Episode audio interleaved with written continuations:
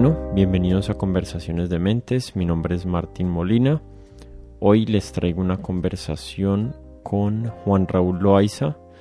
Juan es graduado en Filosofía de la Universidad del Rosario y también es profesor ahora de, en la Escuela de Ciencias Humanas en la Universidad del Rosario también y es candidato a doctor de la Berlin School of Mind and Brain y del Instituto para la Filosofía de la Humboldt Universität zu Berlin. Creo que eso lo dije más o menos bien. Con Juan hablamos acerca de los desacuerdos lingüísticos. Usamos básicamente dos temas, que fue el de el uso del presidente Duque del término homicidios colectivos en vez de masacres y también conversamos acerca del uso del, del término mujer para describir o para nombrar a mujeres trans y después estuvimos hablando acerca del trabajo de Juan relacionado a la filosofía de las emociones, que cómo podemos entender las emociones y las diferentes escuelas del pensamiento filosófico alrededor de este tema. Una conversación súper interesante. Los invito a que se suscriban a este podcast en Apple Podcast o en Spotify si les gusta el contenido que estamos haciendo aquí. Y también les agradecería si me ayudan a compartir el contenido en sus redes sociales, en Facebook, en Twitter, donde sea que tengan cuentas. A mí me pueden encontrar en Facebook, Twitter e Instagram como arroba codementes y ahí estoy compartiendo los nuevos episodios. Sin darles más vueltas, les dejo mi conversación con Juan Loaiza.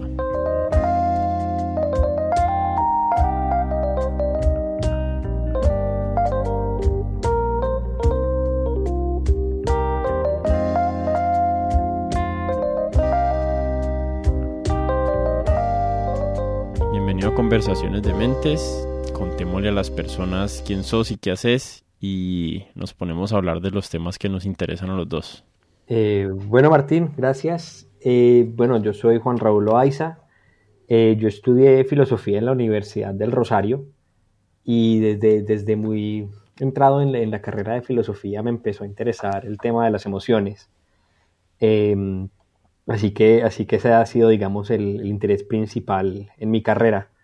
Eh, me interesa muchísimo pensar en, cuestiones de ciencia. Eh, hice mi maestría y mi doctorado cerca a temas de psicología experimental y neurociencia, pero siempre como manteniendo la filosofía como disciplina principal. Y bueno, en este momento volví a Colombia, estoy de profesor en la Universidad del Rosario. Y bueno, me interesa pensar en las emociones, me interesa pensar en la psicología. Eh, últimamente me ha interesado pensar mucho alrededor de la, de la psicología sobre cómo nos comportamos unos con otros y en particular en, problemas que tienen que ver con, discriminación. Hmm. Y, bueno, estoy, digamos, al comienzo todavía de, de, pensar muchas de estas cosas, pero, pero ahí vamos poco a poco. Sí, nunca se termina de pensar los temas, ¿no? Hay cosas que uno ya da por cerradas y dice, no, ya esto lo exploré suficiente y después lee algo o se le ilumina el, la mente por alguna razón y, y muchas veces uno termina dando giros casi que de 180 grados en muchos temas que uno creía que tenía bien pensados, ¿no? Totalmente. Mm. Eh, la razón por la que te invité acá es porque leí un tuit tuyo que hablaba acerca de los desacuerdos lingüísticos que ibas a hablar en tu clase. Creo que estabas dando una clase en la Universidad del Rosario. sí, sí, en el Rosario. Una clase de argumentación. Y entonces vi ahí que ibas a hablar acerca de desacuerdos lingüísticos. Lo primero que pensé es, uy, me gustaría estar en esa clase. Y después pensé, ah, no, yo tengo un podcast, yo puedo invitar a este, a este man a conversar acerca de esto. Y tal vez me dice que sí. Entonces, mm, empecemos por allí y después nos metemos a temas de filosofía de las emociones. No sé, no he leído de, de tu trabajo, no he leído si te interesa también temas de filosofía de la mente y, y como temas de digamos, del problema difícil de la conciencia. No sé si has explorado por ahí, por esos lados. Esos son temas que a mí me interesan bastante y de pronto podemos conversar de eso también. Eh, dale, sí, por ahí. No, he pensado mucho en el tema de la conciencia, pero alguna que otra cosa quizás podemos conversar. Ok, dale. Entonces empecemos pues por el tema de los desacuerdos lingüísticos. Mm, ¿Qué son? ¿Por qué están subvalorados en muchas ocasiones? Creo que estamos de acuerdo ahí. ¿Y qué, qué valor podemos sacarle a pensar acerca de ellos y cómo encontrar un nuevo ángulo a esa problemática? Eh, bueno, eh, tú me preguntas primero ¿qué, es exactamente un desacuerdo lingüístico. Eh, pensemos primero en, qué es estar en desacuerdo, ¿no? En, general, todos pensamos diferente, todos tenemos pues, historias diferentes, perspectivas diferentes sobre, sobre las cosas. Y, y, hay muchos desacuerdos sobre, sobre cosas que son hechos, pues yo puedo estar en desacuerdo contigo sobre sobre, no sé, cuántas personas habrá en X lugar o sobre si hace frío o no hace frío, sobre si nos gusta la pizza o no nos gusta la pizza, yo qué sé. Hay muchas formas en las que podemos estar en desacuerdo y, muchas maneras también de, de, saldar esos desacuerdos, ¿no? Podemos ponernos a discutir un rato, yo puedo intentar convencerte a ti de que, de que de la pizza es fantástica y que y tú me puedes decir tus razones por las cuales piensas que no y, y bueno, podemos, digamos, entablar una conversación para, para dirimir nuestros, nuestros desacuerdos. Em, en general, en, en contextos de argumentación, eh, como lo es pues, el caso de la clase que estoy dando, pero en general en la teoría de la argumentación, mucho se ha ido en pensar cómo un argumento sirve para, para dirimir disputas y en particular em, cómo puedo yo convencer a otro de mis puntos de vista. Mm, eso funciona muy bien para motivos de desacuerdos en los que, digamos, en la literatura se conocen como desacuerdos, comillas, genuinos. Eh, un desacuerdo genuino es un desacuerdo sobre pues, algún hecho en el mundo, digamos, o algún gusto, alguna cosa de estas. Y se distinguen por lo general pues, de los desacuerdos lingüísticos. Los desacuerdos lingüísticos son desacuerdos que surgen no porque estemos en desacuerdo sobre las cosas, sino porque usamos expresiones diferentes en el lenguaje. Eh, un ejemplo sencillo es si yo te digo a ti que, ayer fue el primer día de la semana y tú piensas que de pronto era domingo, porque tú entiendes que el primer día de la semana es un domingo, pero yo quería decir que era lunes, ¿sí? Hmm. Eh, entonces ahí claramente la expresión, el primer día de la semana, nos puede llevar a pensar que estamos en desacuerdo sobre qué día era ayer, cuando pues realmente si, si, si atendemos a que, a que estamos usando la expresión de manera distinta, pues entonces ya nos damos cuenta pues que, teníamos simplemente un, desacuerdo allí superficial, simplemente era la expresión que estábamos usando de manera distinta y ya está, y podemos seguir la discusión y todo, ¿sí? Entonces, muchos desacuerdos lingüísticos tienen esta misma estructura, son desacuerdos simplemente sobre las palabras que usamos. En teoría, la argumentación se, suele decir que, eso se dirime simplemente aclarando la expresión o cambiando una expresión por otra yo puedo concederte a ti y decirte, bueno, listo, eh, convenimos que el primer día de la semana no es, no es el domingo, sino el lunes, y, ya, y avanzamos la discusión y mañana, y eh, ayer fue el lunes y ya está. Em, sin embargo, el tweet venía a resaltar algo muy interesante, y es que no todos los desacuerdos lingüísticos son así de, de fáciles. Y, y, ahí es donde me interesaba un poco el tema y, y sería chévere de pronto contar un poco al respecto. Porque em, porque hay usos del lenguaje que importan mucho, ¿no? Eh, hay, formas de expresión que, frente a las cuales no podemos ceder así de fácilmente y decir, ah, pues cambiamos como hablamos y ya. Em, y un ejemplo, un ejemplo que me parece muy reciente en nuestro país y muy importante eh, fue, fue todo el escándalo que hubo eh, hace unas semanas con, con el presidente cambiando el término masacre por homicidio colectivo. ese es un caso en el que estamos peleando por una expresión, en últimas, ¿no? Es, los hechos, digamos, todos estamos de acuerdo en qué pasó y, les recuerdo, digamos, la desazón que había un poco alrededor de, la expresión del presidente era, tenemos que llamarlo masacre y, no, y llamarlo homicidio colectivo, es un eufemismo y, aquí la expresión importa. Y eso es un desacuerdo lingüístico, en últimas, ¿no? De nuevo, es simplemente la expresión la que, la que nos está aquí generando la controversia pero no podemos simplemente conceder tan fácilmente, ¿sí? Tenemos que de pronto buscar una manera de demostrar pues, que esa forma de, de expresión importa bastante. Cuando importa o cuando se vuelve más relevante el desacuerdo lingüístico es cuando uno intuye que hay un tipo de valoración moral o política o legal detrás del el cambio de, de la terminología.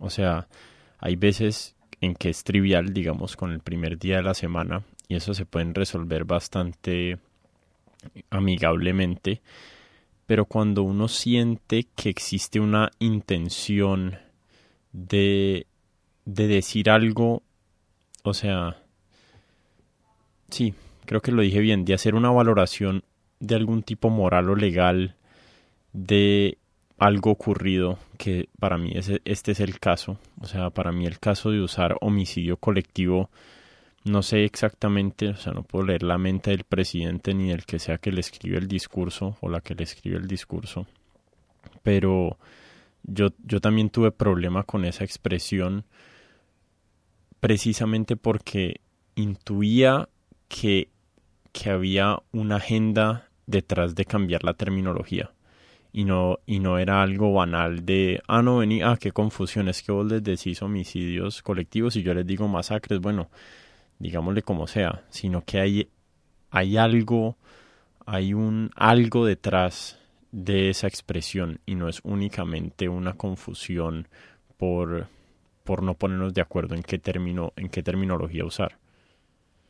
Eh, exacto, sí, yo creo que, que cuando, cuando estos desacuerdos importan pues yo, yo no, digamos, sospecho que tiene que ver mucho con cuando queremos atribuir responsabilidad, cuando queremos decir que hay una responsabilidad legal, una responsabilidad moral, política, ¿sí? sobre algo, y, y en esas atribuciones la expresión que usamos importa mucho, ¿no? Em, por ejemplo, si yo te digo algo a ti que es algo falso y yo no lo sabía, pues, pues yo no, no he mentido, ¿sí? en un sentido estricto que se me llame a mí mentiroso me está, me está haciendo caer una responsabilidad moral muy fuerte, ¿no? Y, y, ahí la expresión importa bastante. Y yo creo que ese es el caso de... Sí, es muy distinto mentiroso equivocado. Correcto, correcto. Y yo creo que ese es el mismo caso de, de, de este tipo de desacuerdos con el presidente, por ejemplo, que es eh, la connotación de la palabra masacre expresa, digamos, una, un, una afectividad, unas emociones que es importante que se sientan en la expresión que la expresión homicidio colectivo no. Eso pues por el lado, digamos, más cotidiano de la expresión. Pero por supuesto también hay repercusiones, como tú bien anotas, políticas o legales, ¿sí? Eh, todo lo que tiene que ver con si, si, si el presidente dice algo en específico, eso tiene reverberación sobre, sobre la política. Y, y allí yo sospecho que, que puede haber, digamos, que los desacuerdos lingüísticos importan cuando se trata de responsabilidad. Eh, puede ser también de valoración en general, no, lo sé bien, eh, habría que pensarlo con cuidado, me llama mucho la atención esa propuesta, pero cuando menos sí sospecho fuertemente que tiene que ver con atribuirle responsabilidad a alguien por algo. Mm. Y ahí sí tenemos que saber bien bajo qué descripción, bajo qué expresiones que vamos a decir esta persona es responsable por tal o cual cosa. Sí. En tu tweet usabas otro ejemplo también, tal vez un poquito más controversial, pero creo que lo podemos hablar, y es el uso de la expresión mujer aplicada a mujeres trans. No sé, ¿cuál, cuál es tu intuición del, del desacuerdo que hay ahí? ¿Podemos atribuirle mm, algún tipo de homofobia o transfobia a ciertos actores que no quieren reconocer que hay individuos que tienen unas experiencias de género distintas a las, a las comunes o a las, o a las que han sido como normalizadas, pero hay definiciones que no están como perfectamente sincronizadas o que no coinciden. ¿Cuál es tu intuición ahí? ¿Hay información que le puedas dar a ambos bandos del argumento que logre reconciliar ese tema? o tal vez no? Em, a ver, he de anotar que ese tema, por supuesto, es muy delicado, ¿no? Y, no, no, quizás no soy la persona más apta para hablar eh, de lleno del tema. Sin embargo, mi intuición es la siguiente. Yo creo que ambas partes en general están de acuerdo en los hechos, ¿sí? Mm. Eso es que eso es lo que lo hace un desacuerdo lingüístico.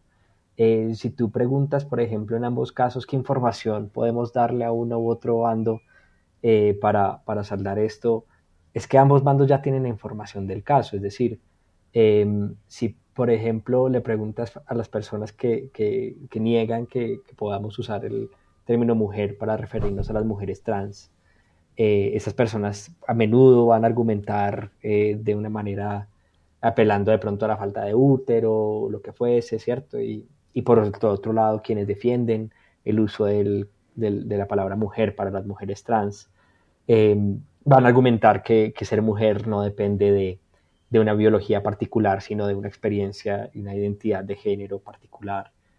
Y, entonces ambos bandos están de acuerdo en esos hechos, ¿sí? los, los que están eh, defendiendo el uso del término mujer para las mujeres trans. Eh, estas personas no están diciendo que las mujeres trans tengan útero. Y por el otro lado, quienes están negando el término eh, dentro, digamos, del campo, eh, yo me atrevería a decir transfóbico del asunto. Quienes, quienes están eh, rechazando el uso del término no están negando que las mujeres trans hayan tenido una experiencia y una identidad de género particular. Entonces, sobre los hechos, digamos, no están en desacuerdo. Están en desacuerdo sobre si esas experiencias o si esa biología amerita o no el uso del término. Y en ese sentido, entonces, el desacuerdo es lingüístico. Pero, por supuesto, no es un desacuerdo como el del primer día de la semana, siendo lunes o domingo. Es un desacuerdo que tiene profundas consecuencias éticas, morales y, políticas, porque parte de la defensa del uso de esta, palabra, de, decirles mujeres o las mujeres trans, es reconocerles también su capacidad de, identidad, de autoidentificación y de, identificar su experiencia con, el significado social de ser mujer. Y, en esa lucha, digamos que de, por el reconocimiento, las expresiones cargan mucha importancia. Eh, entonces, claro, para mí, para mí podemos leerla como una, como una disputa lingüística, pero ciertamente es un ejemplo de por qué hay que pensar en estos desacuerdos más allá de simplemente cambiamos una expresión por otra y ya, sino que tenemos que pensar muy bien cuándo esas expresiones importan, de qué, digamos, qué, qué consecuencias tiene el uso de una expresión particular eh, a nivel, como te digo, político, moral, ético eh, y quizás en otras áreas, pero por lo pronto se me vienen a la cabeza estas tres. Hmm. Sí, yo creo que yo creo que en el caso preciso de las mujeres, del término de, de, usar el término mujer para identificar a las personas trans, yo creo que no, no, sí hay casos en que las personas tienen información razonablemente completa, pero yo creo que la mayoría de los actores y de las personas que intervienen en la discusión, hay que ver quién es quién, ¿no? Uno puede decir intervienen es una persona en Twitter, pero digamos hay otros lugares de intervención culturales o, o académicos. Yo creo que sí hay tal vez ciertos malentendidos en los extremos de las discusiones y creo que hay buenos actores mm, teniendo una discusión realmente informada y compasiva en por qué usar o por qué no usar esa terminología. Pero me, sí me genera curiosidad cuáles son los hechos que conducen a ciertos tipos de interpretaciones. Porque sí es cierto que hay una parte de la población que tiene úteros, aunque eso es, es un super mal, eh, una, mala correlación eh, biológica o fisiológica, pero digamos que hay algo que le hemos llamado sexo nosotros, un fenómeno biológico en la naturaleza de reproductivo y tradicionalmente le hemos dicho mujeres y hombres a las personas que cumplen roles dentro de la sociedad eh, y hay una alta correlación con esas realidades, digamos, biológicas.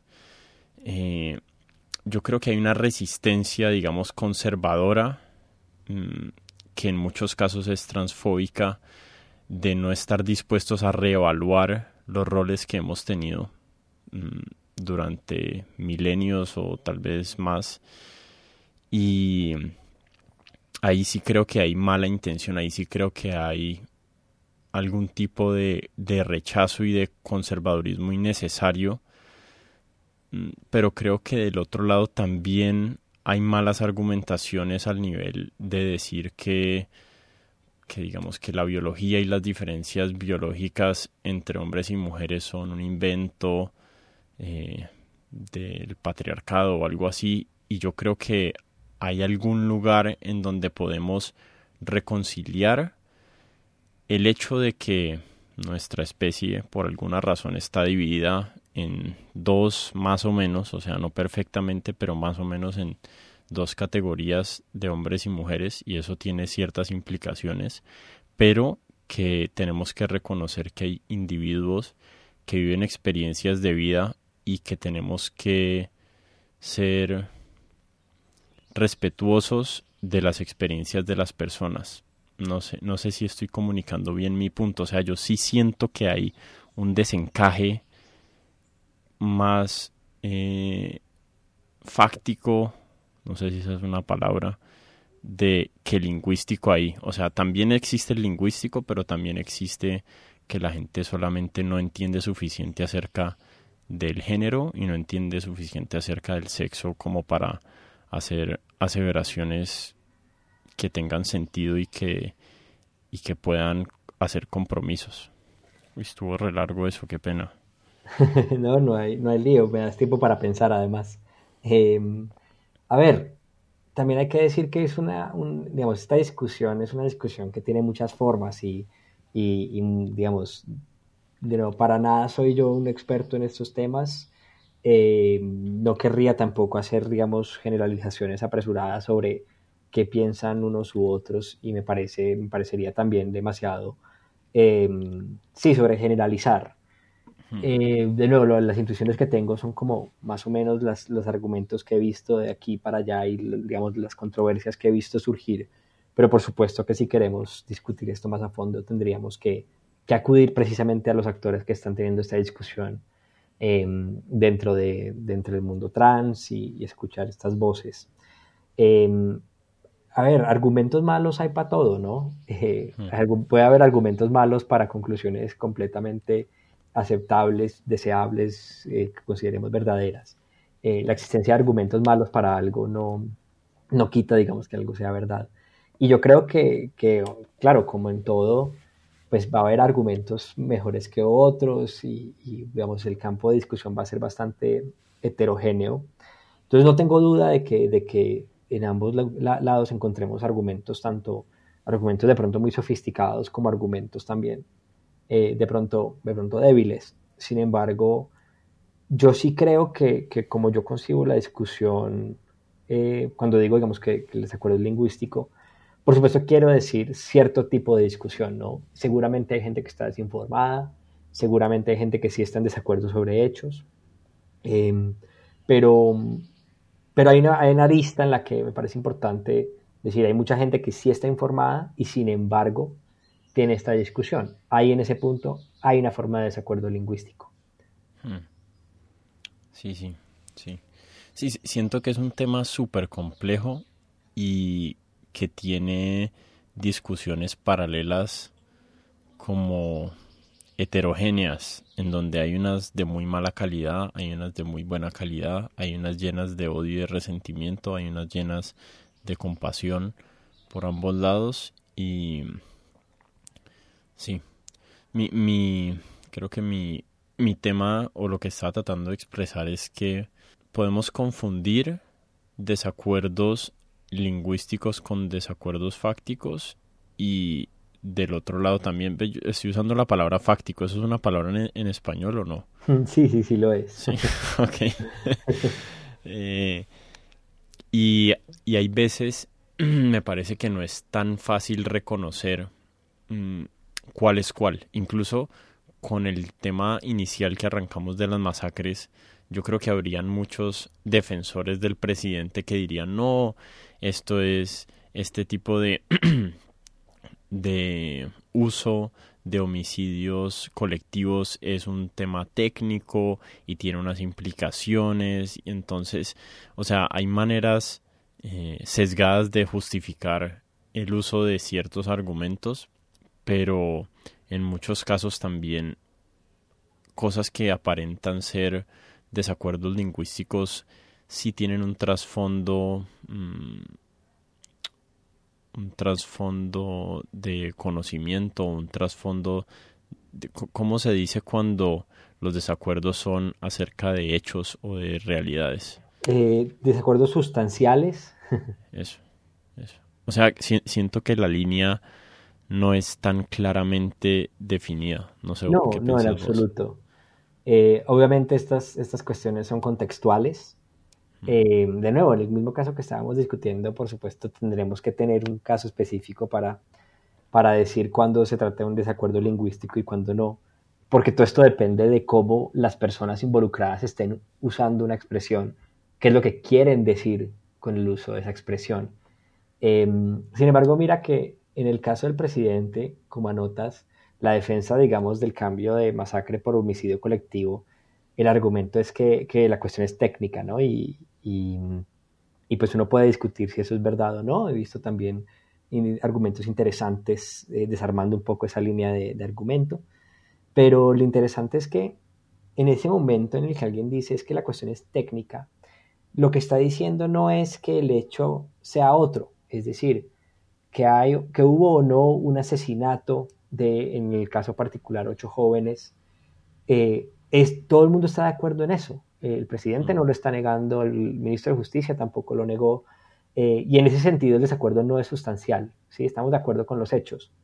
La defensa que dice que deberíamos cambiar el término por cuestiones técnicas, lo que está argumentando es no que el hecho no haya ocurrido, sino que la expresión importa por X o Y motivo, importa por motivos técnicos, legales, políticos, etcétera, etcétera. Y ahí digamos que, que hay algo chévere, digamos, para explorar en contraste con, con la tradición que ha estudiado los desacuerdos lingüísticos. Y es, eh, digamos, en el estudio tradicional de los desacuerdos lingüísticos siempre, se, o por lo general, se, se dice, ah, pues uno reemplaza una expresión por otra y ya está. ¿sí? Simplemente reemplazamos como hablamos alguien acepta de pronto la forma de expresión del otro o convenimos en un término común y ya estuvo. Y no hemos pensado lo suficiente en la posibilidad de que el desacuerdo lingüístico desencadene en un argumento sobre si la expresión es importante o no. Ahí es donde me parece interesante, eh, digamos, podemos pensar cosas que, no, que estén por fuera un poquito de la tradición del estudio de los desacuerdos lingüísticos. Porque en el caso del, del presidente, sí, podemos decir, bueno, esto, el, cambio importa o no importa, dependiendo del marco legal o lo que fuera, y entonces sacamos aquí los tecnicismos y los códigos y todo lo demás. Eh, pero el argumento ya es otro. De nuevo, el argumento no es sobre si el hecho ocurrió, el argumento es sobre si la expresión importa. ¿Sí me hago entender? Hmm, sí, sí. ¿Tenés algún otro ejemplo?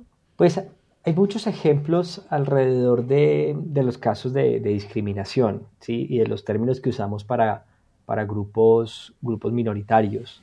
Eh, se me viene a la cabeza toda la cantidad de términos que, que se han adoptado en Estados Unidos para las comunidades negras. ¿sí? Mm. Eh, el uso de, de, Black versus African American ¿sí? es un ejemplo que, que, lleva mucha historia, que ha cambiado varias veces, que, que, hay toda cantidad de discusiones y hasta chistes al respecto. Eh, para mí esa es una discusión donde, donde precisamente estamos mirando qué expresión es la que, la queremos usar, bueno, la que las comunidades negras quieren usar para referirse a sí mismas y por qué, ¿sí?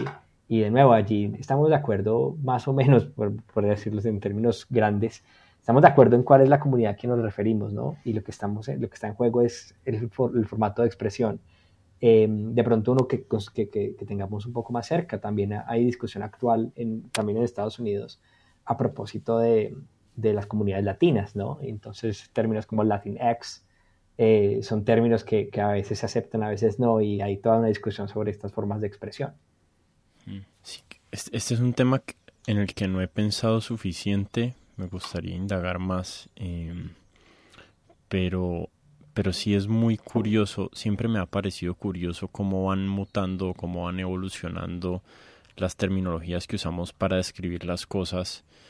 Mm, siento que en algunos casos hay como un, digamos, en, en el caso de afroamericano o negro en Estados Unidos o African American y black, e, ese término ha ido evolucionando, digamos, hace años les decían Negroes y después eh, creo que pasó a Black, después African American, no tengo muy claro cómo es el orden, pero siento que algunas veces eh, estos cambios se dan por razones eh, eh, sustanciales y en otros casos es como nuestra incapacidad colectiva de lidiar con problemas que tenemos sociales y, y entonces hacemos unos cambios en algún lugar de la superficie porque no podemos realmente transformar el fondo.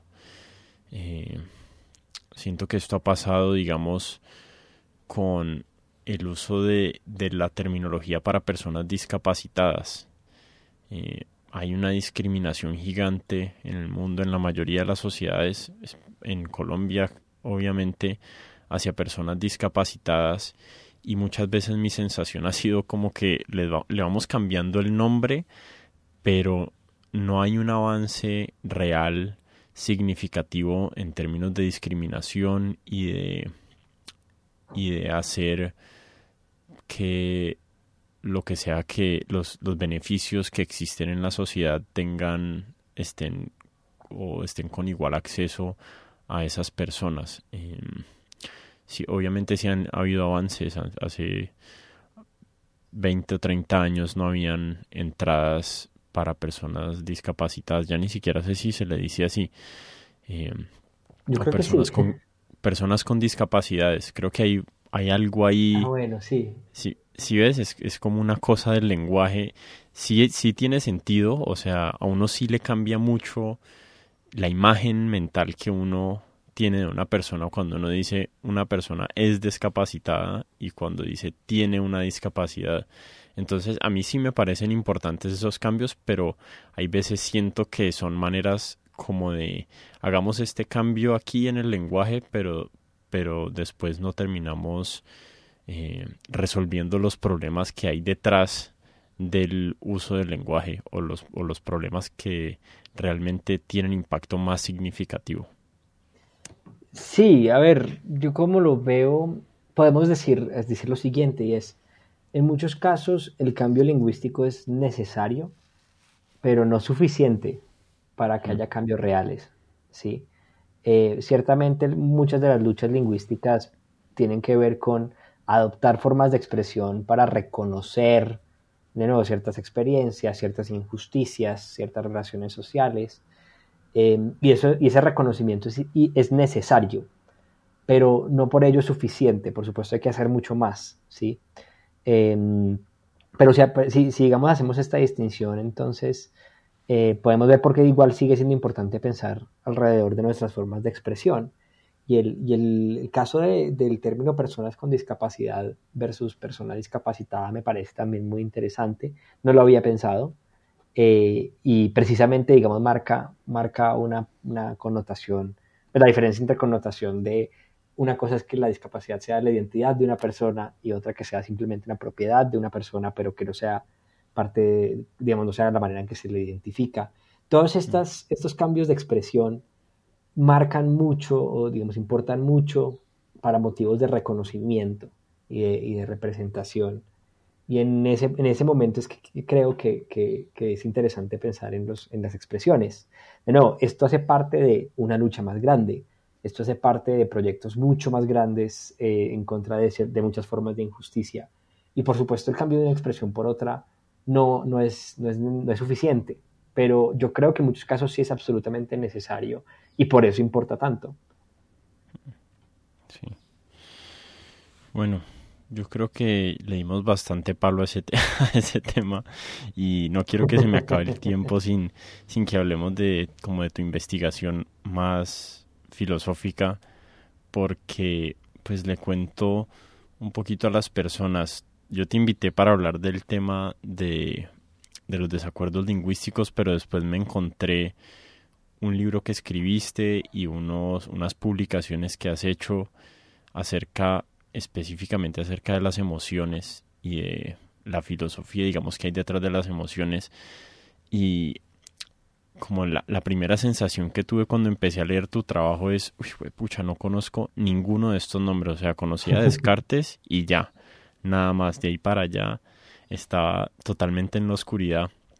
Y a mí la filosofía de la mente es algo que me ha interesado. O sea, no, no estoy totalmente en la oscuridad con relación al tema, pero me sorprendió lo ignorante que era. O sea, sorprenderse de, mi propia ignorancia no es...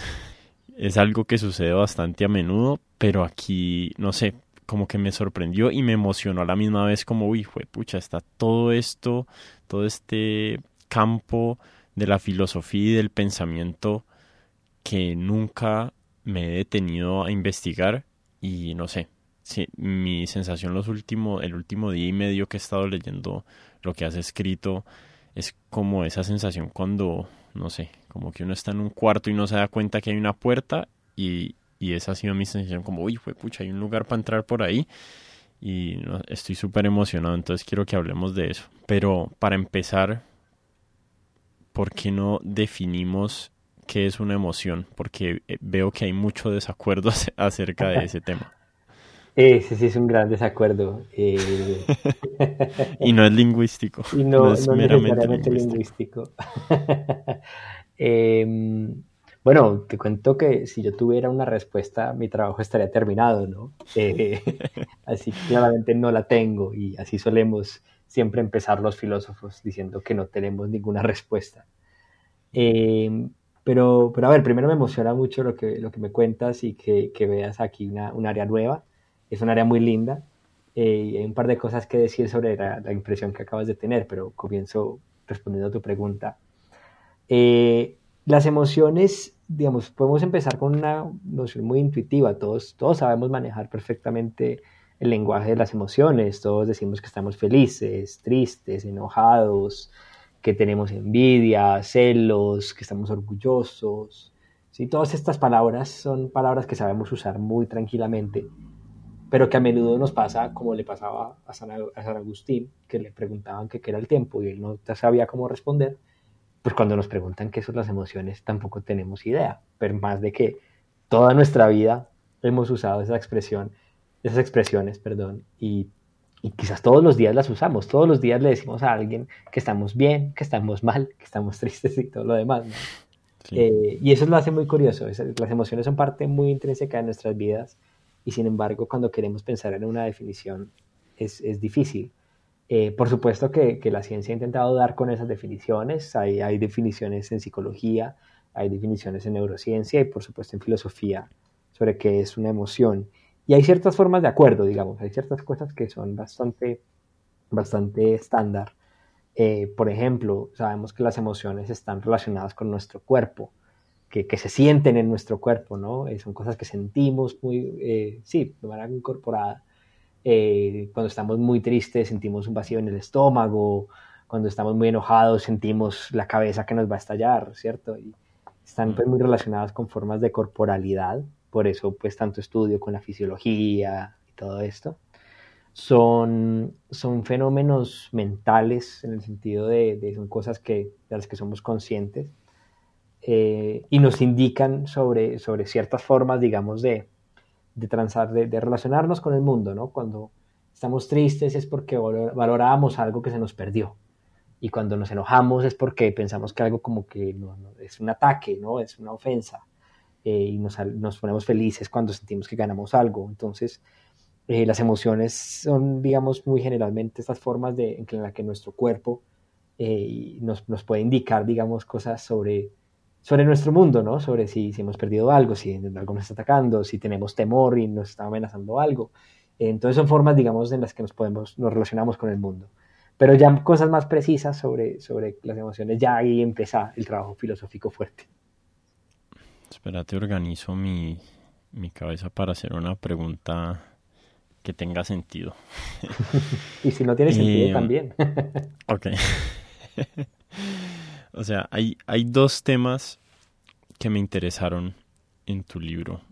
Eh, el primero que es bastante fundamental, que es acerca de la intencionalidad en las emociones. Mm, era, y era algo acerca de lo que yo no había pensado. Mm, yo de alguna manera tenía la concepción de que, y aún tengo la concepción de que las emociones existían como aparte de, de, nuestra, de nuestros aspectos cognitivos y leer lo que vos has escrito y leer tu libro me hizo reevaluar en muchos sentidos eso. a la conclusión que llegué es que existe como una bidireccionalidad entre las emociones y nuestros pensamientos o los hechos. No sé si entendí mal el argumento del libro, pero digamos habían había un argumento de que o el, el argumento que hacía, digamos, eh, William James, creo, o Descartes, que creo que están ahí medio, no precisamente alineados, pero como eh, uno es una evolución del otro, eh, era que existía un hecho por fuera de nosotros o tal vez adentro una imagen, no sé, eso no, no lo vi mencionado, pero y ese hecho nos producía unas reacciones fisiológicas y esas reacciones fisiológicas las interpretábamos como como rabia o felicidad o miedo, lo que sea. ¿Estoy, ¿Voy bien ahí o estoy...? Sí, sí, vas bien. Ok. Eh, mi experiencia subjetiva, digamos, ha sido la siguiente. Muchas veces las emociones van desatadas o están eh, como promovidas por algún hecho exterior y entonces en esos casos mis emociones tienen un objeto. Entonces estoy triste porque tal, creo que ahorita podemos usar el, el ejemplo de la muerte del perro que me pareció súper interesante entonces estoy triste porque mi perro se murió y en otras, en otras eh, ocasiones he tenido la sensación de que tengo una emoción que no está conectada con ningún objeto, sino estoy triste y no sé por qué. Pero hay veces siento como tengo una sensación emocional, tengo una experiencia emocional y mi mente va buscando objetos a que adherirle esa emoción. No sé si eso tiene que ver o no tiene que ver con tu trabajo. Completamente, completamente, y es una pregunta que surge muy a menudo. Em, a ver, hay varias cosas ahí metidas, ¿no? Hmm. La primera es que tú mismo lo dijiste, tú, tú tienes, uno puede tener esas experiencias en las que está triste y no sabe por qué. Hmm. Pero no es que no haya un por qué, ¿sí? Ok. Eh, habrá un objeto, lo que pasa es que de pronto no sabemos cuál es el objeto, no, o también nos es difícil a veces aceptar cuál es ese objeto, porque muchas veces también nuestras emociones a veces no queremos, no queremos aceptar eh, qué es lo que nos está provocando una cosa u otra, porque a veces es difícil, ¿no? Pasa mucho con, con el enojo, por ejemplo, muchas veces nos enojamos con personas y sabemos que estamos perfectamente equivocados, que estamos injustificados, eh, pero, pero seguimos enojados y pues muchas veces lo que hacemos como para guardar un poquito de coherencia es decir, no, no, no sé muy bien cómo que me enoja, pero, pero yo sí lo sé, lo que pasa es que es difícil aceptarlo del todo. Pero mm, esa es una, digamos, una, una manera de, de, describir estos casos. Hay otra manera de describirlos y es realmente yo simplemente no sé y me siento raro de manera muy general. Aquí de pronto podría servir una distinción muy chévere que se hace en psicología y es la distinción entre emociones y estados de ánimo. Porque uno puede estar de mal genio, uno puede tener estados de ánimo negativos, apagados, tristes, todo lo demás, digamos, con un lenguaje muy cercano al de las emociones. Pero en sentido estricto, no, los estados de ánimo no son emociones, precisamente porque carecen de esa intencionalidad y porque carecen, digamos, de, una, lo que Wittgenstein llamaba una duración genuina, ¿sí? es decir, los estados de ánimo no es que comiencen en un punto específico y terminen en otro, sino que son cosas un poco más diluidas. Entonces muchas de las cosas cuando la gente piensa en yo soy triste porque sí, eh, yo creo, pues mi hipótesis es que se están refiriendo más a estados de ánimo que a emociones concretas. Mm, qué buena distinción esa, tampoco la había pensado bien.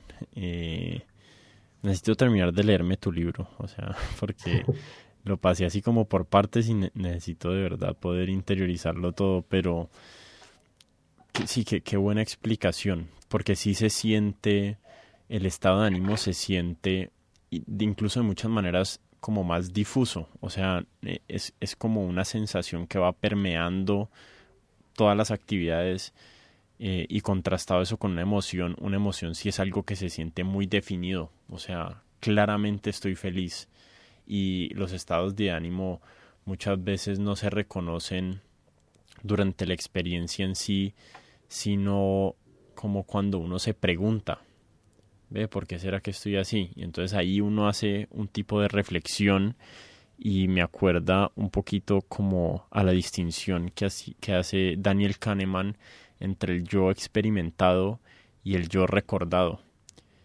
Y no sé si tal vez haya una diferencia ahí entre emociones y estados de ánimos. No sé si los estados de ánimo sea algo que uno está experimentando permanentemente o de lo que puede estar consciente permanentemente, sino que es, no sé, es como, es como un bajo ahí a la sinfonía de la vida que, que uno no realmente no está percibiendo, pero está ahí como en el, en el inconsciente. Sí, quizás, quizás sean ese tipo de, de experiencias. Eh, hay, hay, un trabajo que a mí me gusta mucho de, de Klaus Scherrer eh, que distingue muy bien estos términos. Eh, se llama más o menos como, como va por la línea de What is an Emotion, como, como el título de William James, pero no es exactamente ese el título. Pueden buscarlo luego. pero es un artículo donde, donde Scherer pues, define muy bien estos términos y quizás haya puentes que tejer con, con el asunto de la conciencia. Em, yo pienso mucho, digamos, algo que te podría interesar, ya que te interesa el problema difícil de la conciencia, mm. es que los estados de ánimo pueden, digamos, en algún sentido ser, ser conscientes, pero no ser completamente experienciales, ¿no? No, no, es, no es que yo esté experimentando completamente de la misma manera en que experimento una emoción u otros estados como el dolor, ¿cierto? Que son estados muy presentes en mi conciencia. Los estados de ánimo son más como cosas del trasfondo, ¿cierto? Em, y ahí de pronto se me viene a la cabeza la distinción que hacía en el blog entre, entre conciencia fenoménica y conciencia de acceso.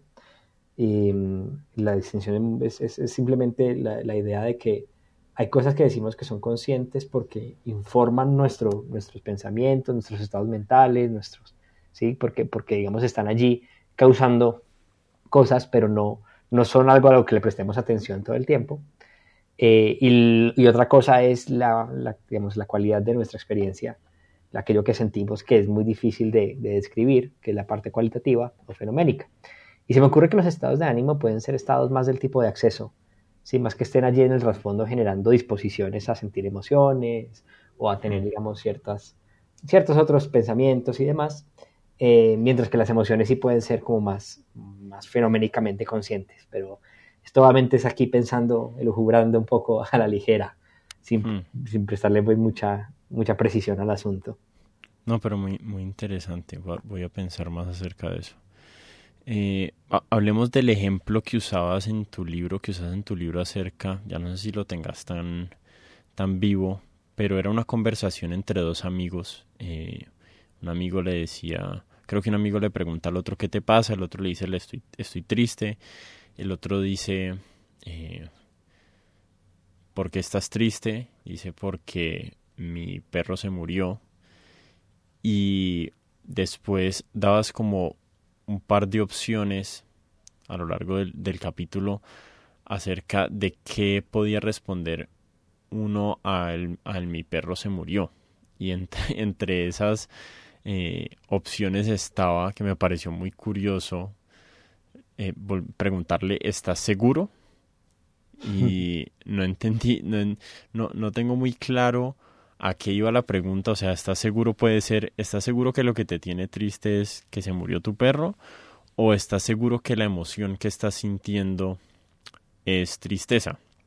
Y eh, digamos que eso me llevó a pensar, y no es precisamente lo que estás hablando en esa parte, pero sí es algo de lo que hablas en, en, otro de tus artículos, y es como cómo definimos una emoción. O sea, cómo, cómo hacemos las distinciones entre tristeza, felicidad, rabia. Eh, y creo que ahí hablabas de que ese es un problema que no está tan resuelto aún y que es difícil encontrar como correlaciones fisiológicas o incluso eh, neurológicas de las emociones que incluso puede suceder que dos reacciones fisiológicas sean estén correlacionadas con, con dos con dos emociones eh, distintas o perdón dos reacciones fisiológicas con la misma emoción o dos emociones den, o sea lleven a cabo una reacción fisiológica o neuronal eh, similar podemos hablar de ese tema claro a ver yo creo que son dos temas, eh, aunque están conectados, pero, pero a ver si de pronto logro tejer el puente de manera clara. Eh, el, ejemplo, el ejemplo al que hace referencia del libro, el de, el de estar seguro, em, está intentando responder a una idea que en ese momento me, me interesaba bastante y alrededor de la cual gira el libro, y es cuando decimos que tenemos una emoción por algo, ¿cierto? Eh, esa pregunta, ¿por qué estás triste? ¿Por qué estás feliz? Es una pregunta que, si uno de pronto es, eh, uno puede confundir muy fácilmente, digamos, qué tipo de respuesta satisfactoria. Porque en contextos cotidianos eh, lo que hacemos es ofrecer razones, ¿no? Entonces, entonces decimos, porque mi perro se murió y ahí, y ahí la muerte del perro, pues es simplemente como la, la razón, la descripción de mi emoción Em, pero no, pero no, digamos, la conexión ahí no es tan, no es el mismo tipo de conexión que habría si yo te digo estoy triste porque mi corazón empezó a latir más lentamente y mis, mis ojos empezaron a lagrimear, ¿sí? Ahí como que el asunto corporal parece extraño cuando, ¿por qué estás triste? No, porque mi corazón acaba de, de, bajar la, el ritmo cardíaco y porque porque era, lágrimas. creo que ese argumento tuyo era para refutar la idea que existía antes o que aún existe, no sé qué tan relevante sea aún, que las emociones eran causadas por estados fisiológicos, ¿sí? Sí, pues o, que eran, que, que, digamos que el lenguaje fisiológico bastaba para describir las emociones, ¿sí? Hmm. Que, que, decir, digamos, que una emoción se agota simplemente en, en que tú describas tu estado fisiológico, pues, pues creo que eso es falso y, el ejemplo iba a mostrar eso, a que, la manera en que hablamos de las emociones no se agota en el lenguaje fisiológico, aunque la fisiología, por supuesto, esté involucrada en, nuestras emociones.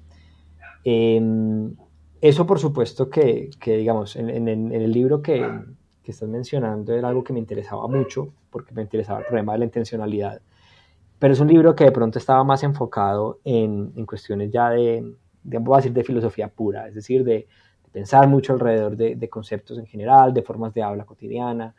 Y, más adelante, digamos, en, otras publicaciones como la que mencionas, me, poco a poco, digamos, después de ese libro me empecé a preocupar más por, bueno, yo ya puedo aceptar que en el lenguaje cotidiano tenemos estas formas de habla, pero, pero ¿por qué seguimos insistiendo en, la ciencia? ¿Por qué seguimos insistiendo en que la psicología experimental, en, la neurociencia, ¿cierto? en, asuntos científicos como más, eh, bueno, con otras formas, digamos, de habla, porque insistimos en que esas nos van a decir la realidad sobre las emociones.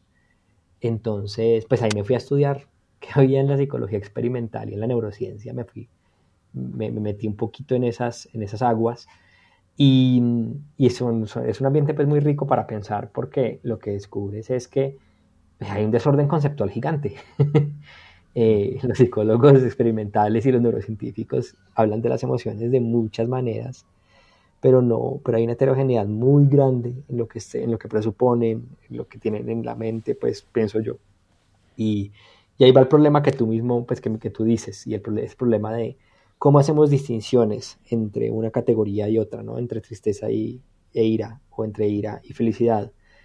Y, el problema es que, claro, en la ciencia, en, en sobre todo en las neurociencias, digamos, está la idea de, bueno, eso tendrá alguna distinción que hacer en el cerebro, y si no, pues en, la fisiología. Y eso algo en el mundo habrá que distingue entre estas dos cosas.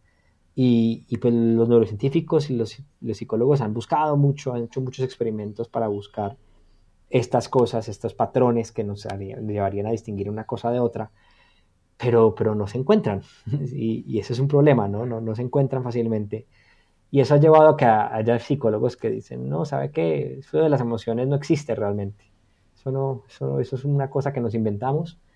Eh, y, y, yo creo que no. Yo creo que simplemente fue que, que nos dio por pensar en las emociones como algo meramente fisiológico y se nos perdió de vista que nuevamente, ahí ya completando el círculo, la manera en la que hablamos de las emociones no es y nunca fue meramente fisiológica. ¿sí? La fisiología importa, por supuesto, pero hay mucho más que la fisiología. Mm.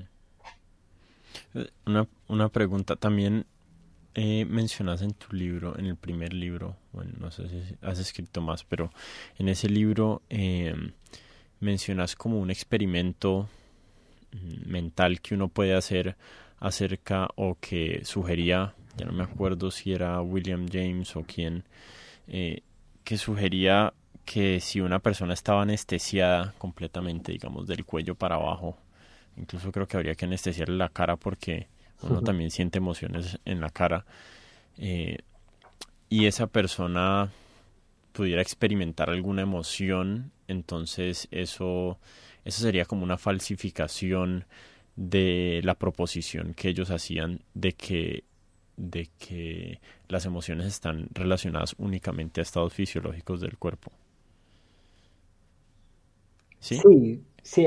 eh, ese, ese, era el experimento mental, es que ya siento que me está escapando un poquito.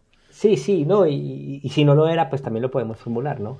Okay. también Entonces, ¿cuál, cuál, es, ¿cuál es tu intuición ahí? ¿Crees que en ausencia completa de experiencias corporales, eh, ¿pueden existir emociones?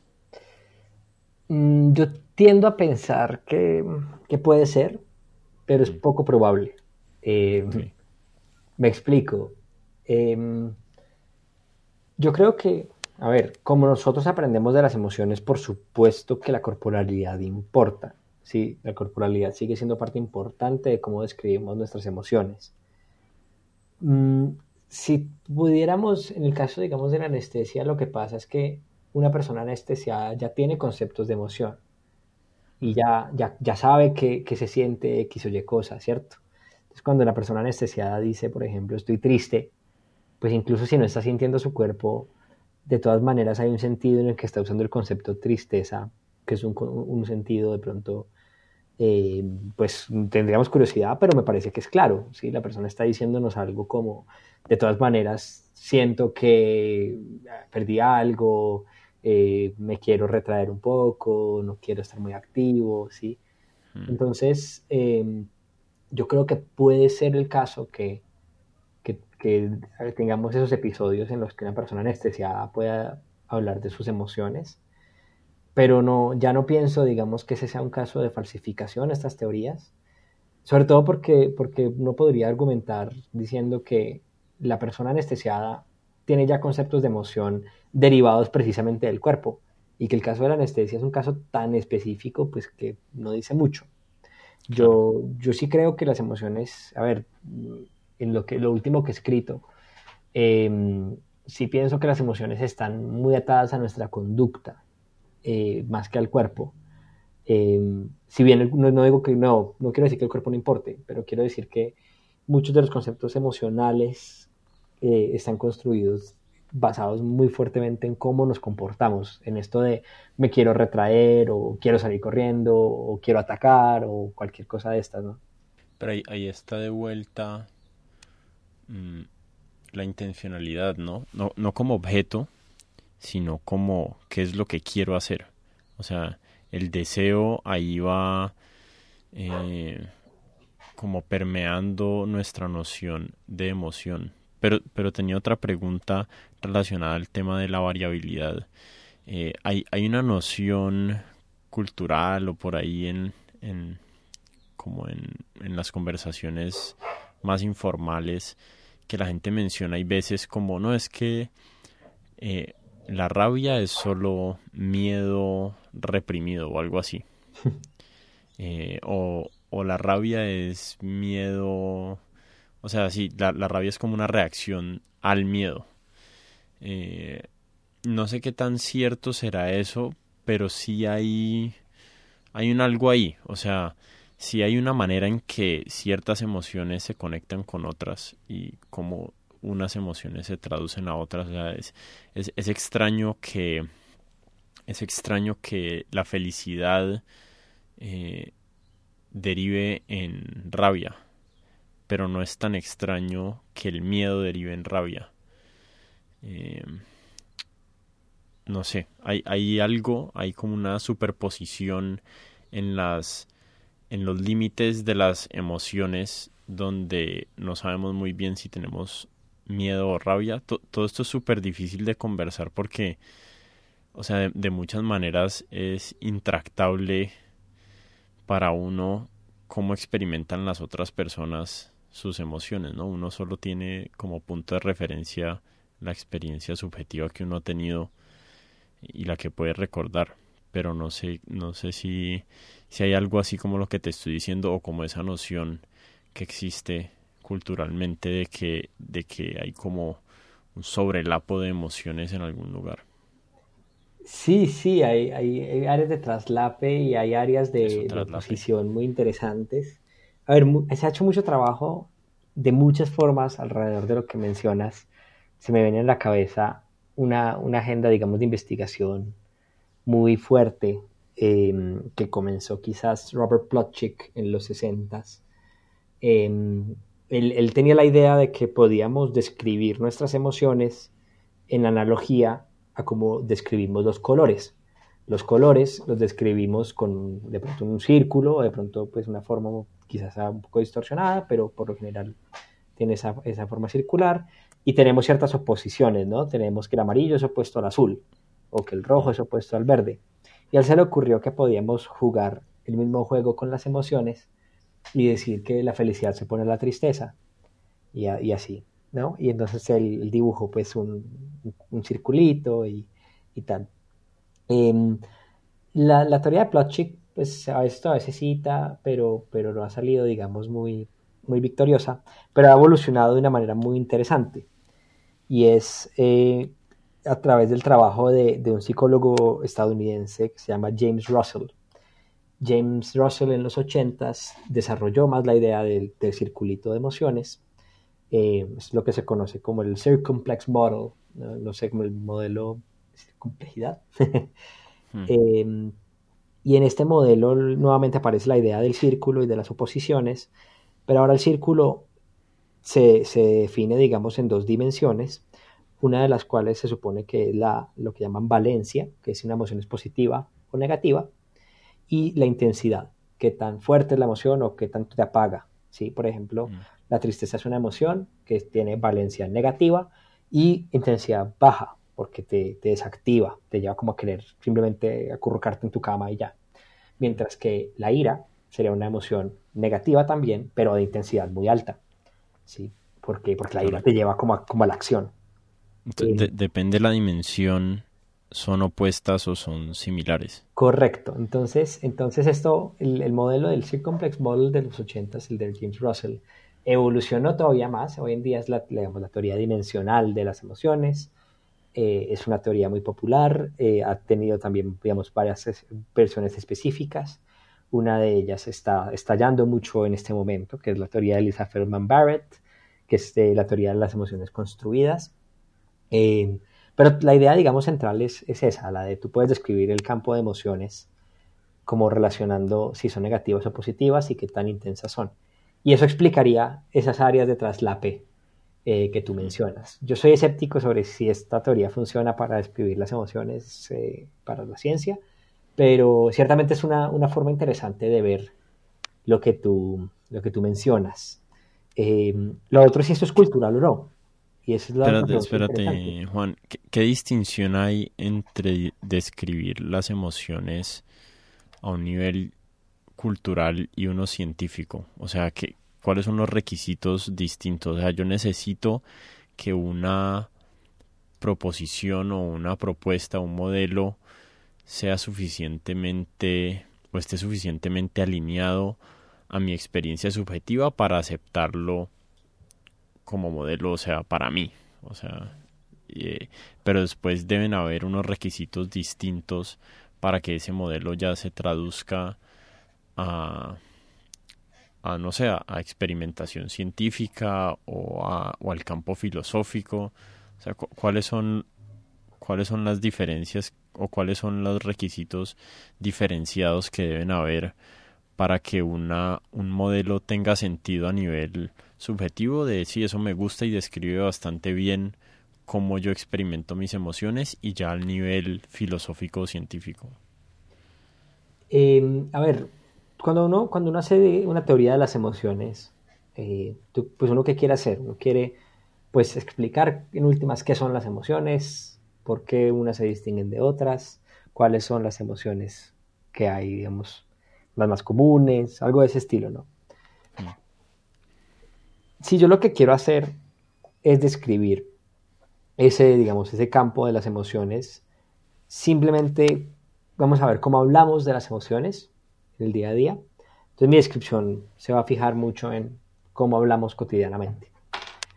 Pero esa descripción puede que no, no sea, digamos, sistemática, puede no ser pues organizada, puede no, permitirme de pronto eh, formas de, predicción o de, hipótesis, que es como el, negocio de la ciencia. ¿sí? Hmm.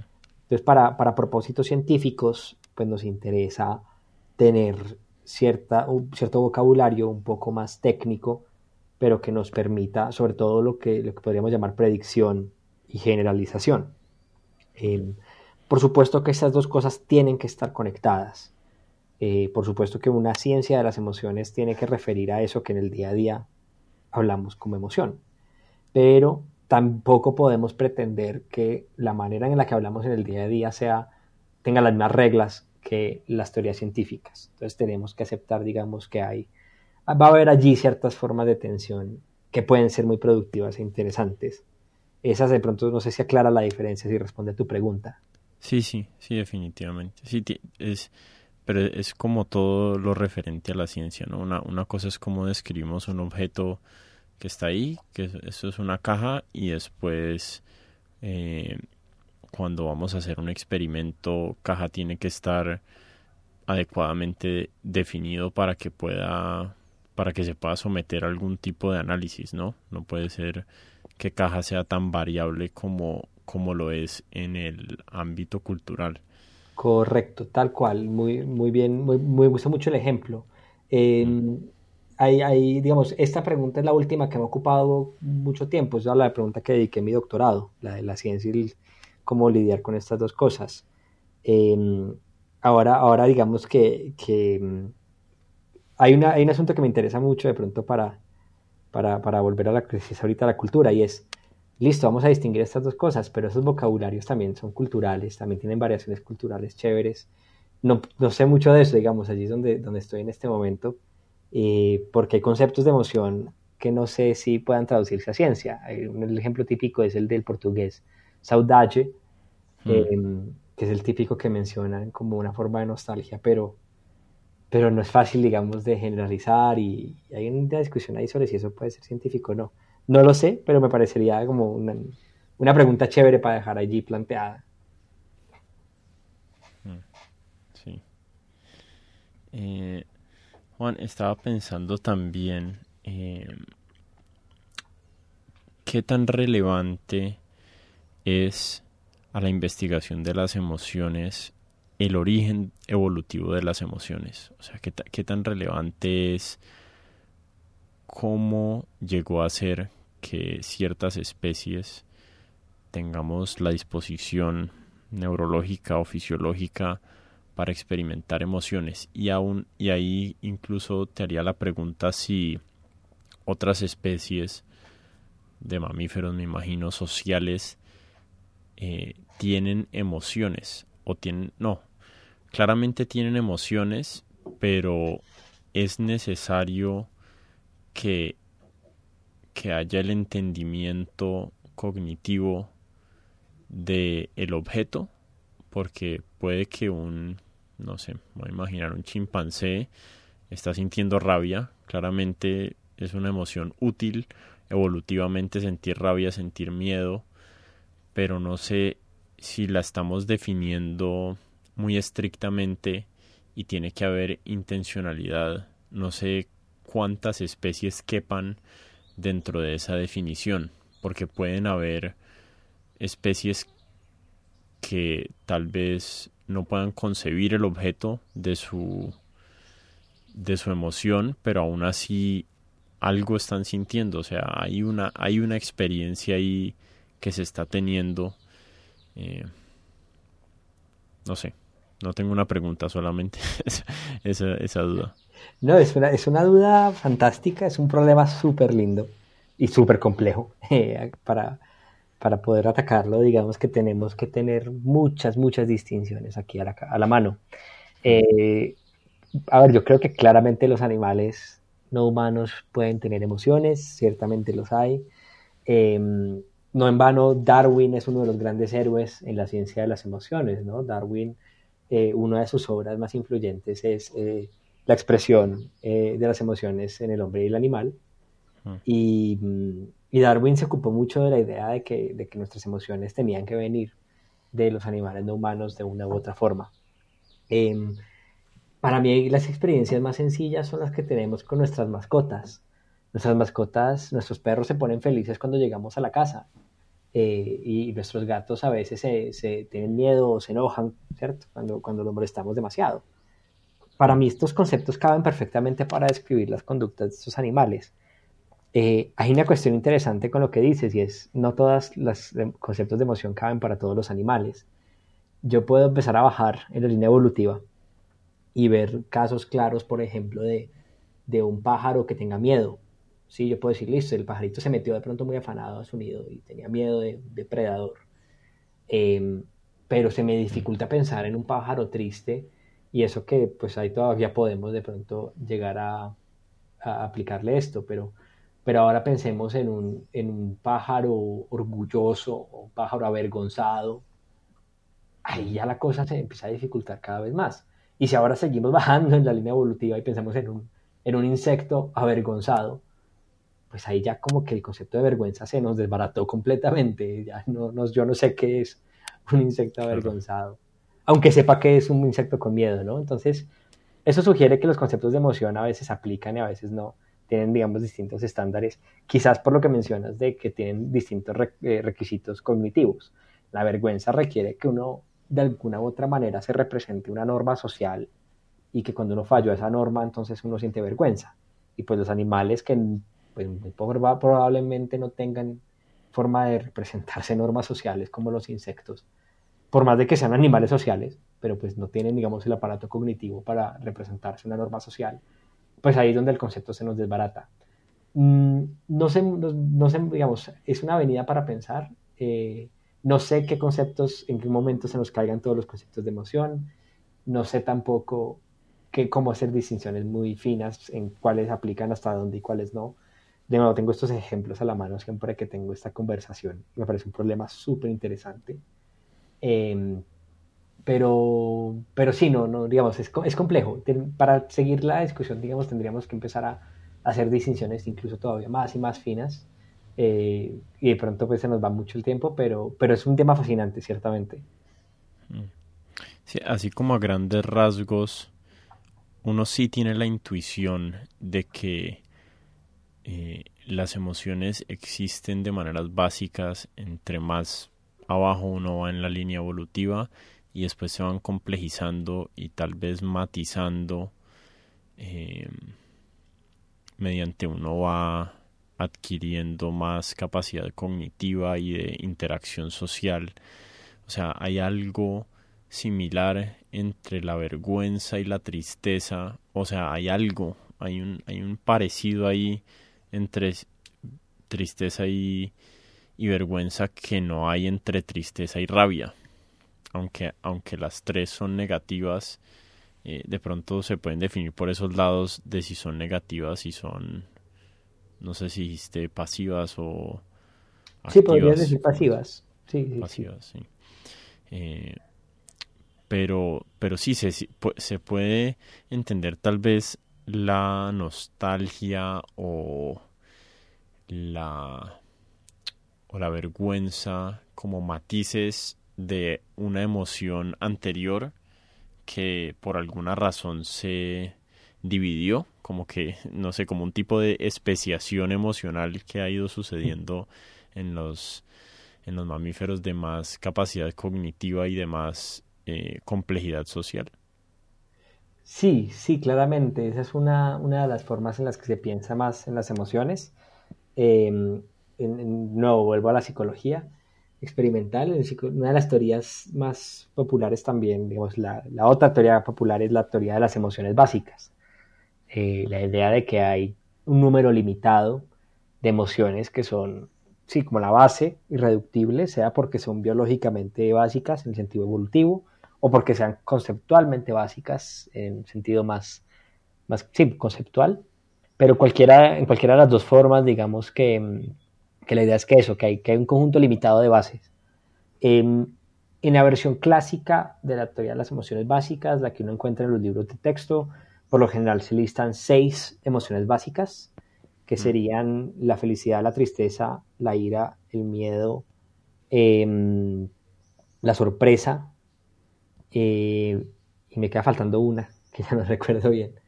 Eh, que lo busquen en Wikipedia. El listado ha cambiado. Estas cinco siempre son las que más se citan. Hay una sexta. Y, hay listas de 11, hay listas de, menos, ¿sí?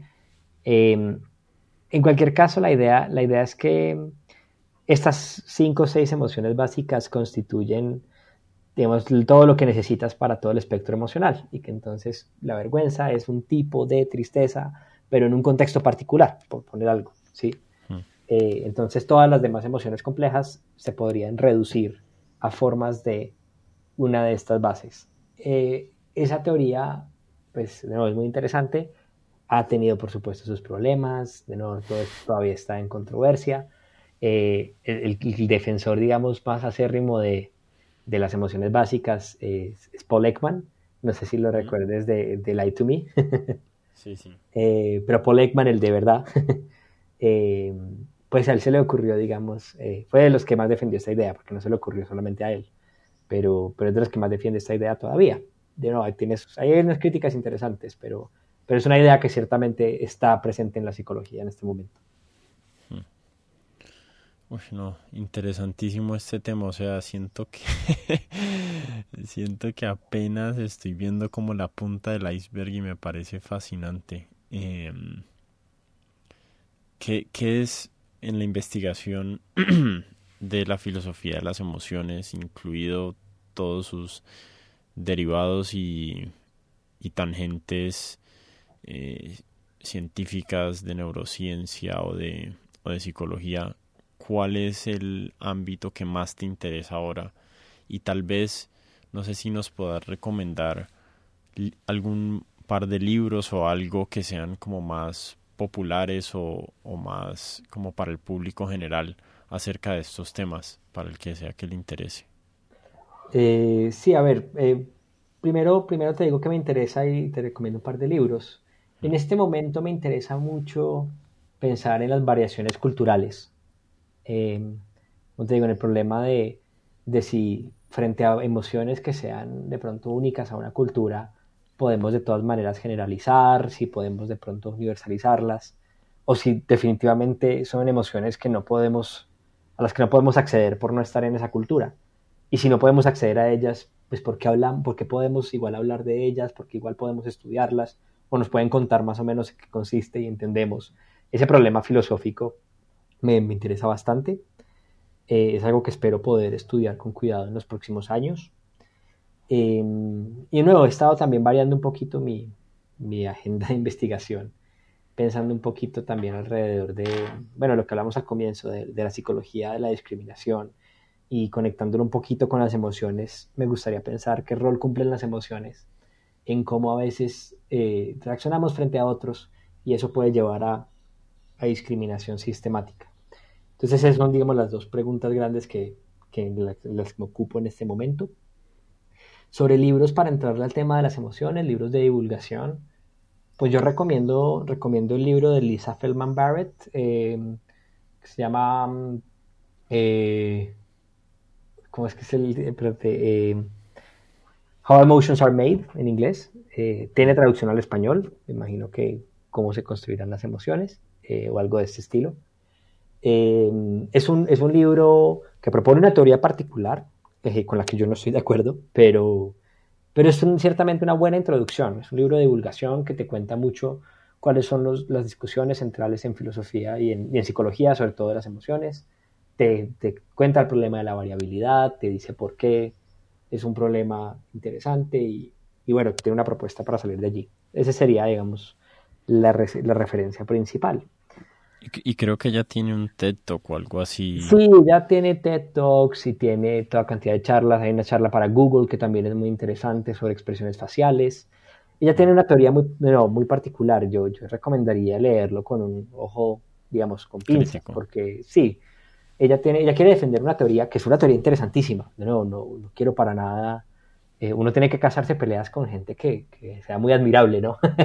Entonces, mi, mis peleas, digamos, con esa teoría, por supuesto que no significan que nada en contra de la teoría. Es una teoría increíble, muy, muy chévere, muy interesante.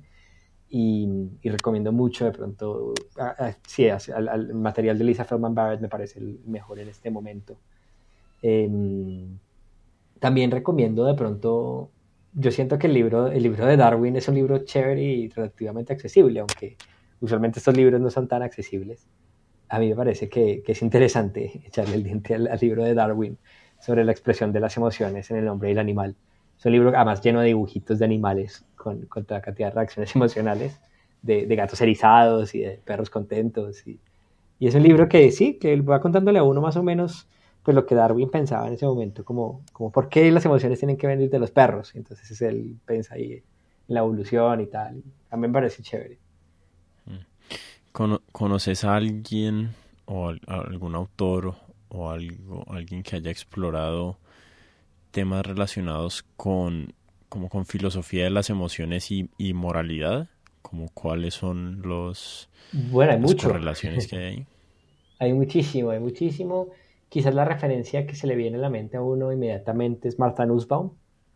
Em, Martha Nussbaum tiene un libro entero sobre las emociones, paisajes del pensamiento.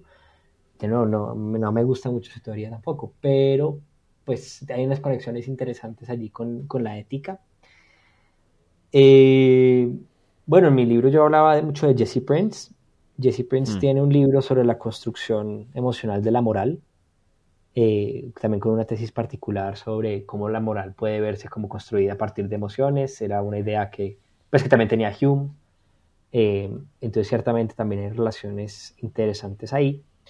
Y pues hay mucho trabajo experimental reciente alrededor de las emociones morales, sobre si, si las emociones, digamos, en qué condiciones tenemos emociones como, como la vergüenza o el arrepentimiento, cosas de ese estilo. Se me, se me creo que, los nombres, pero...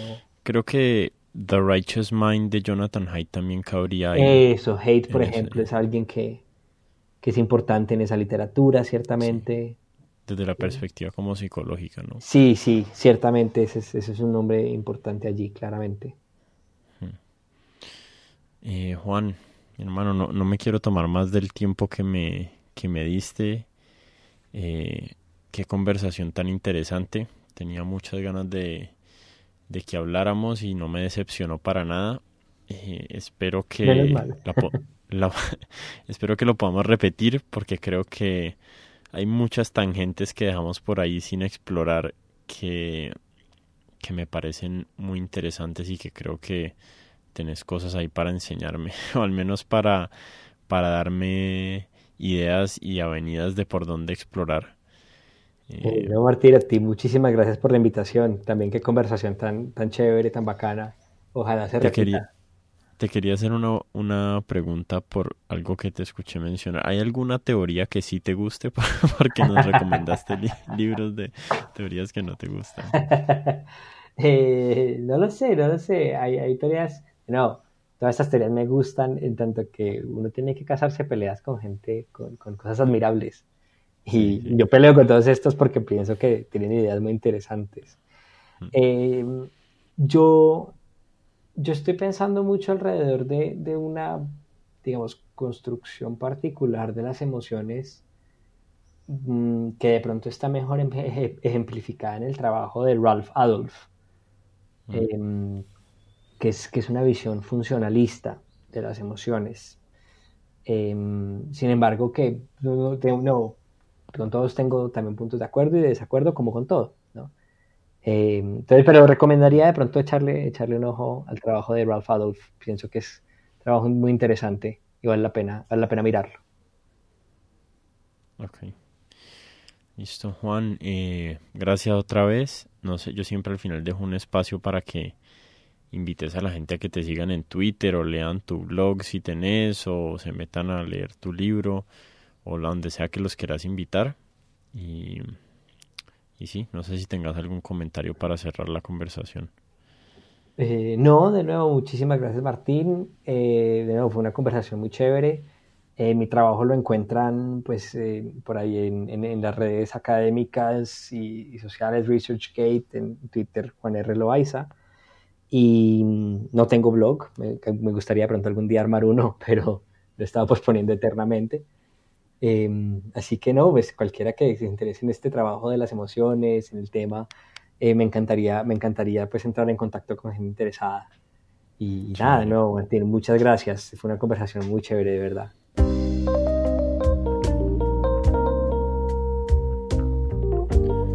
Bueno, si llegaste al final de este podcast, te invito a que lo compartas ya en este momento en Facebook, en Instagram o en Twitter, donde sea que te guste más compartir información. Te estoy profundamente agradecido y nos vemos la próxima vez.